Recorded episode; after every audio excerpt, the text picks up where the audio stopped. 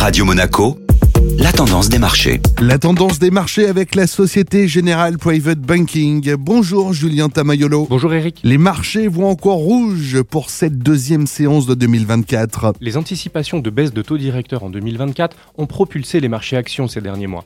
Mais pour certains investisseurs, ce rallye de fin d'année est allé peut-être un peu trop loin. Même si le marché continue d'envisager une baisse des taux de la Fed au premier trimestre, le doute s'installe sur la possibilité d'une détente importante des politiques monétaires. Résultat, le CAC 40 a reculé de 1,58% et l'Eurostox de 1,43%. Aux États-Unis, le S&P 500 était en baisse de 0,6% et les rendements souverains à 10 ans se rapprochaient à nouveau de la barre des 4% à la clôture européenne. De nombreuses statistiques économiques sont au programme en cette fin de semaine. En attendant le rapport officiel prévu vendredi, le nombre d'offres d'emploi publiées aux États-Unis, qui mesure la demande de main-d'œuvre, a reculé en novembre, signe d'un marché du travail qui ralentit. De son côté, l'indice ISM manufacturier est ressorti en légère amélioration, en ligne avec les attentes. Aujourd'hui, il sera question d'inflation en zone euro, de nouvelles statistiques sur le marché du travail américain et des résultats des enquêtes menées auprès des directeurs des achats dans les services. Bonne journée à tous.